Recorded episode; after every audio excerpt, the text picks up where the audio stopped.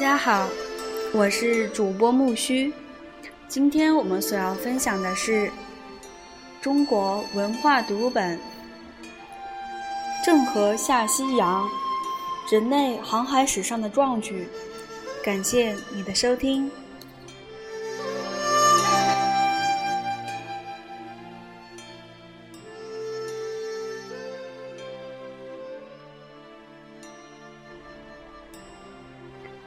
公元幺四零五年七月十一日，地球蓝色的海洋上出现了一支庞大的船队，前后有两百零八艘船，这是有史以来最大的一支船队。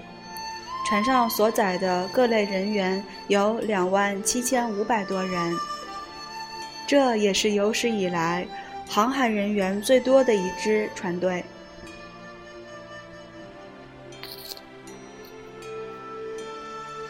船队由一名叫做郑和的人统帅，船队带着中国这个古老国家的瓷器、丝绸、茶叶等数不尽的珍奇，穿越岛屿众多的南海、马六甲海峡，横跨印度洋，到达亚洲、非洲的很多国家。在此后的二十八年间。都是由郑和统领，一共七下西洋，前后出海的人员有十万多人，访问了三十多个国家。在中东，这支船队曾访问过沙特阿拉伯的麦加城；在非洲，这支船队最远航行到莫桑比克的贝拉港。船队经过东南亚、南亚、西亚。一直到非洲大陆，这就是历史上的郑和下西洋。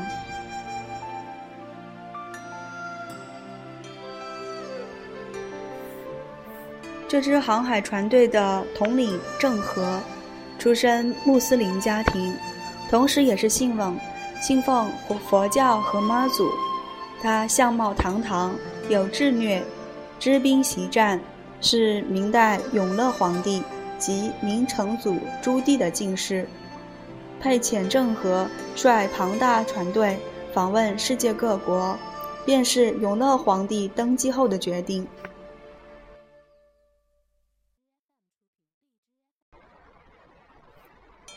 先进的航海文明。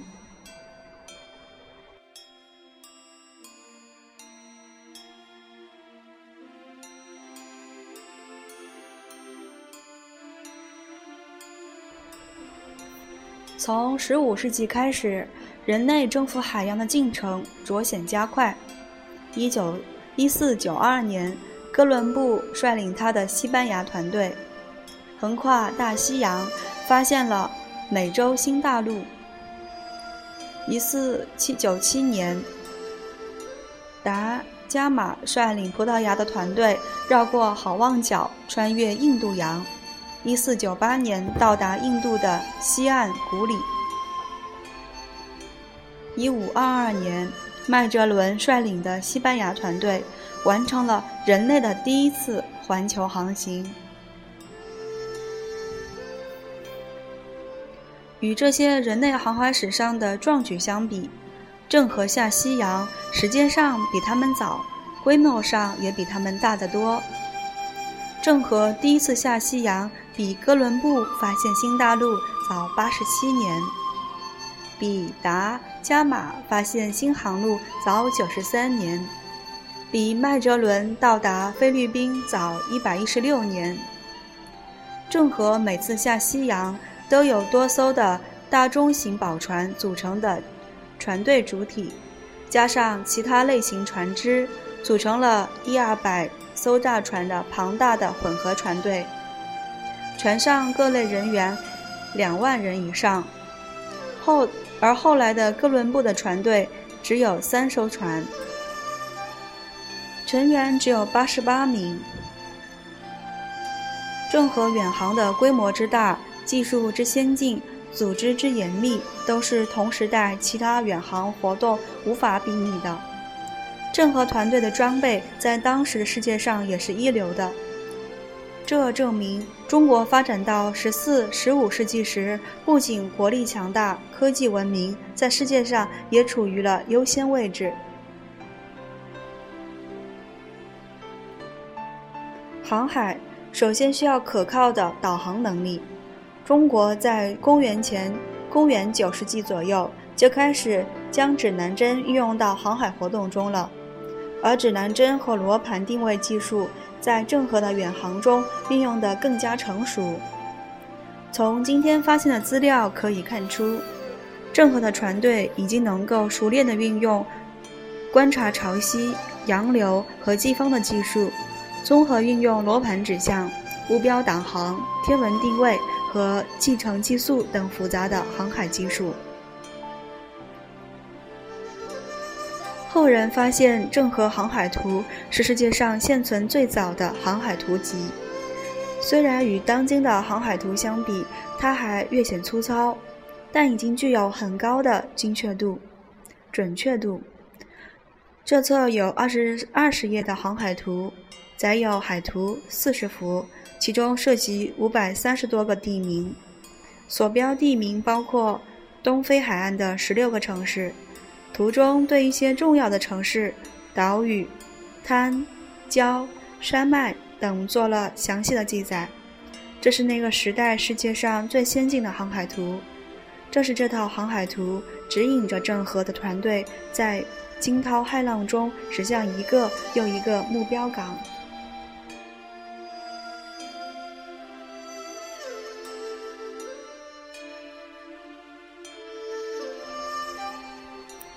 千星术这一天文定位技术的运用，也是郑和船队平安航行的法宝。这种技术在夜间通过观察星斗的位置，结合水罗盘定位的方向，来保持航向，提高测定船位和航向的精确度。这样的技术在二十世纪还有人在采用。郑和的远洋船队有宝船。船队中的大中型船只，粮船，以第一次下西洋的人数计算，需要装载一万吨多的粮食；马船，运输马匹和物资；坐船，军用船只；战船，护航船只等等。这样庞大的混合船队需要通信联系，尤其在夜晚漆黑的大海上，船只之间保持着前后联系。协调航向，这有相当大的难度。在没有电子通信技术的情况下，他们也成功地做到了这一点。郑和的船队不仅在航海技术上体现出高水平，在船只的设计上也可以看出六百多年前中国的技术和工艺水平。郑和宝船中的大型船只是当时世界上最大的船只，长一百五十多米。高，呃，宽六十多米，船底深十二米，载重量一千吨左右，一共四层，可容纳上千人。船上有九根桅杆，可以挂十二张帆。这样的船，就是放在今天也是大制作。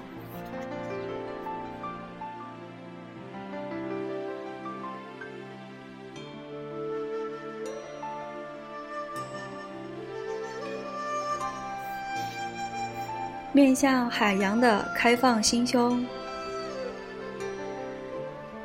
郑和下西洋已经过去约六百年，他给中国人留下一个重要的历史经验和启示，那就是文明的建设需要开放的心胸，没有开放的心胸，也就没有这个民族的未来。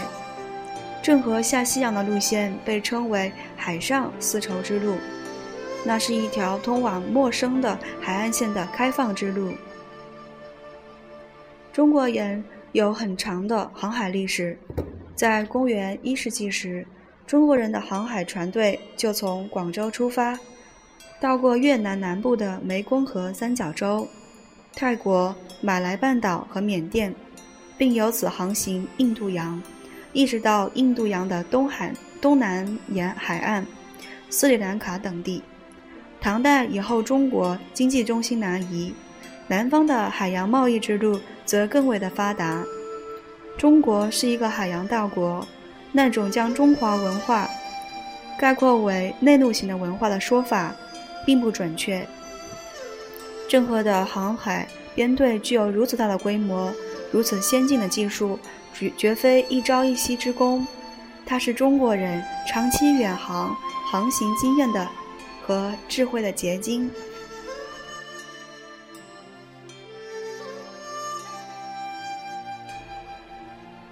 明朝建国初期，由于沿海地区时有盗寇骚扰，明太祖朱元璋实行海禁的政策，严格限制私人海外贸易，这严重影响了中国与海外的贸易往来。明成祖取得政权后，采取的一个重要政策就是面向海洋，取消他父亲所实施的海禁政策，打开国门。不仅鼓励私人海上贸易，而且着手以国家名义组织大规模的航海活动。在郑和下西洋之前，他就向海外遣使共有十八次之多。明成祖派遣郑和下西洋，继承了中国传统的海洋开放政策，但这样的政策并没有长期延续下去。郑和第六次航行归来。明成祖去世，继承他的仁宗、宣宗在朝臣中的一些眼光短浅、观念陈旧的人物的包围下，抛弃了明成祖的开放战略，回到了朱元璋的海禁政策上。在勉强同意郑和最后一次海洋远行之后，开放的大门便匆匆关了起来。一四七四年。反对郑和下西洋的强硬派，一个叫做刘大夏的人当上了兵部车驾郎郎中。他担心，他担心后来的皇帝恢复明成祖面向海洋的开放战略，就下令把郑和的航海档案《郑和出使水城》烧毁，使人们无法知道郑和七下西洋的详情。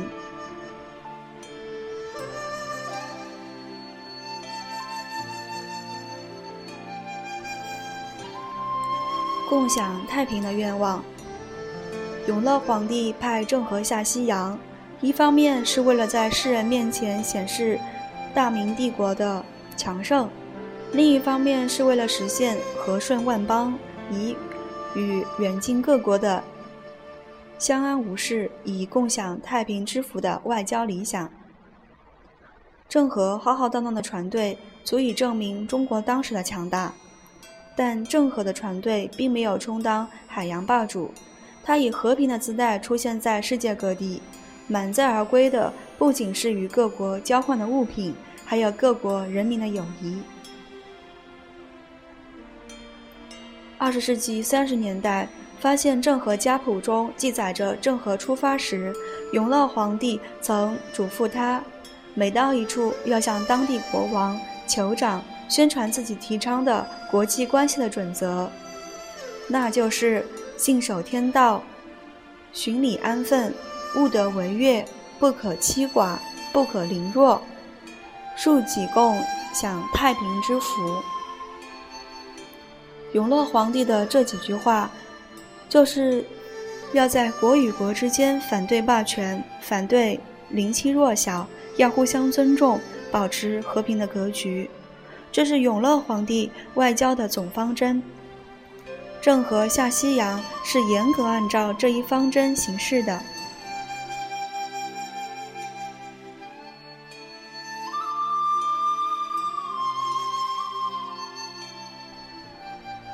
互相尊重，这是郑和与所到国家交朋友的法宝。郑和船队抵抵国问津，入京问俗。尊重别国的风俗。一九幺幺年，人们在西南嘉义勤寺院发现了一块碑，碑文记载着郑和布施物品、祈祷神灵保佑平安之事，用汉、泰米尔和波斯三种文字篆刻。三种文字的内容不同，汉语碑文内容主要是祈祷航海平安，泰米尔语。碑文表示对泰米尔人信奉的婆罗门教保护神斯色奴的敬仰之，呃礼敬之意。波斯语碑文则表达了对伊斯兰教真主的崇敬。三段不同的文字的碑文写在了一个碑上，表达了郑和船队对所有各国民众宗教信仰的尊重。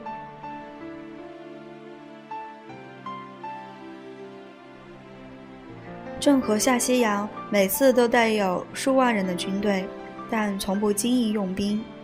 在七下西洋的二十八年间，郑和在海外用兵仅有三次。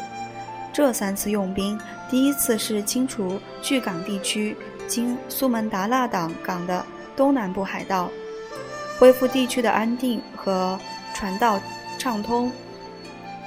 后两次都属于自卫性质。一次是西南山地区的一个国王对郑和专队船队发动了突然袭击，一次是苏门答腊地区的一伙叛乱分子对郑和船队进行袭击，都被郑和击败。三次用兵都严格遵守了永乐皇帝以德睦邻、共享太平的和平外交总方针。一四零六年，郑和船队经过爪哇时，当地东西二王正在进行内战，东王被杀。郑和船队不了解这个形势，在原东王辖地进行贸易，西王士兵不分青红皂白，杀了杀害了郑和船队兵官一百七十多人。面对这种情形，郑和并未立即兴兵对西王的军队进行报复。他问明对方是误杀后，把情况向永乐皇帝禀报。永乐皇帝责令西王谢罪，赔偿黄金六万两。西王以国力有限为由，只赔了一万两。永乐皇帝也不再追究。他说：“对于远邦的人，只要他认识错误就可以了。难道我是看中几个钱吗？”朕与远人。欲其畏罪而已，宁立其经焉。这件事也体现了明王朝和郑和船队的宽容的胸怀。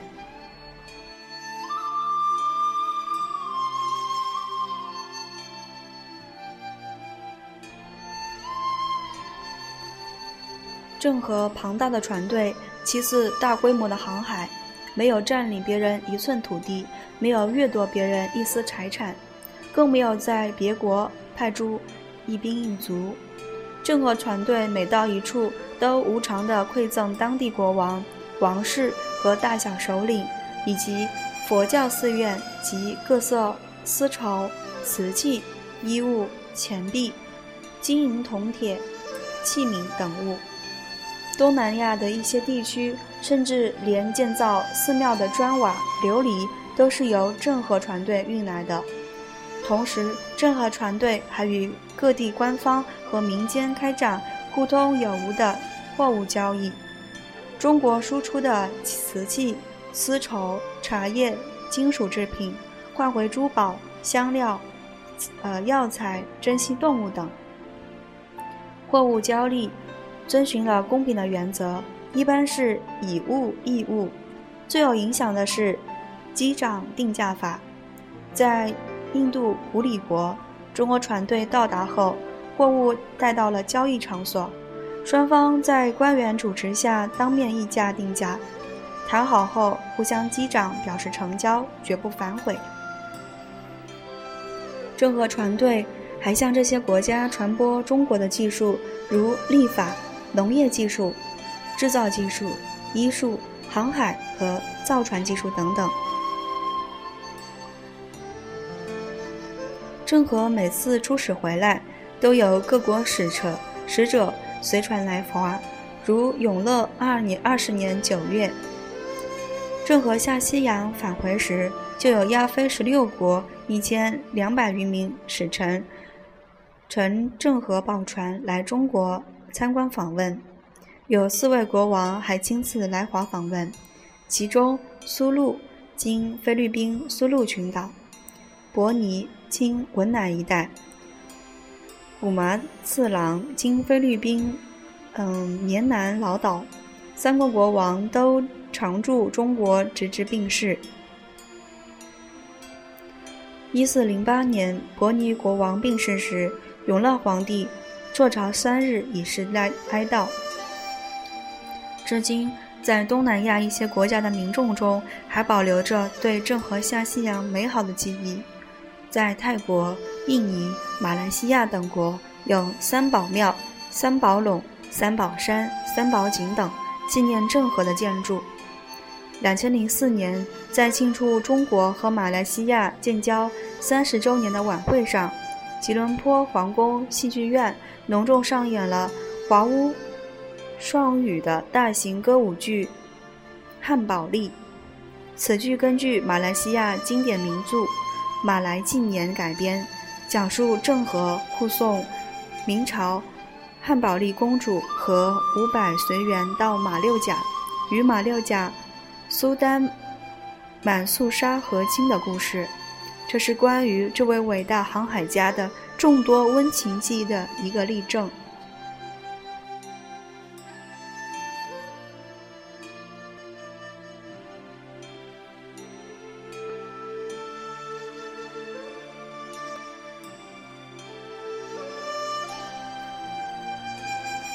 郑和下西洋，人类航海史上的壮举，先进的航海文明，面向海洋的开放心胸，共享太平的愿望。